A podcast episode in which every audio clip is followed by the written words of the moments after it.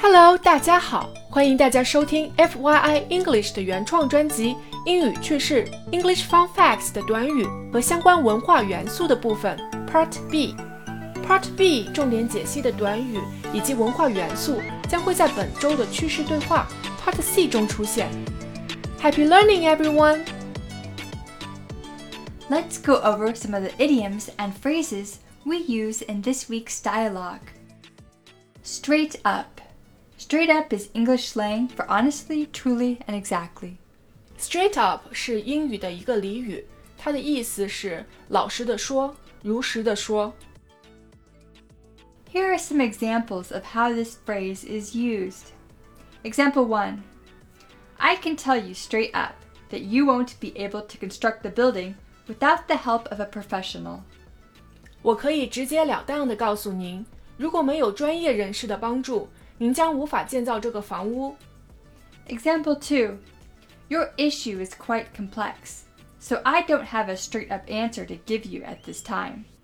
您的问题非常复杂，因此目前我不能给您一个直截了当的答案。Take or grab a bull by the horns. Take or grab a bull by the horns is an idiom that means to deal with something difficult or solve a problem in a confident and direct manner. Take or grab a bull by the horns，它是一个英语习惯用语，表示迎难而上、积极应对。Usage examples. Example 1 Well, I think it might be kind of difficult for me to explain, but I'm gonna take the bull by the horns and just tell you the reason straight up. 好吧， 我认为这个对我来说会非常难解释，但我会尽力把原因直截了当的告诉你。 Example 2 You've been complaining about your inability to sell your house for three months. It's time to grab the bull by the horns and just get it done.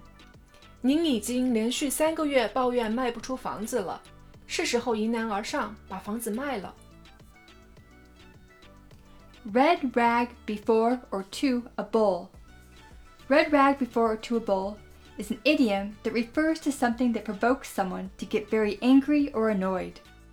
Red rag before or to a bull，它的意思是使火冒三丈、使恼怒不已的事物。 Usage examples. Example 1 I know that any mention of animal abuse is for you like a red rag before a bull.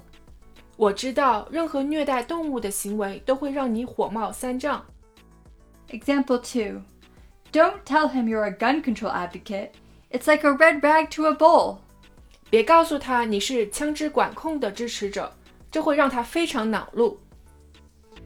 This concludes Part B of the English Fun Facts podcast. See you next time in Part C.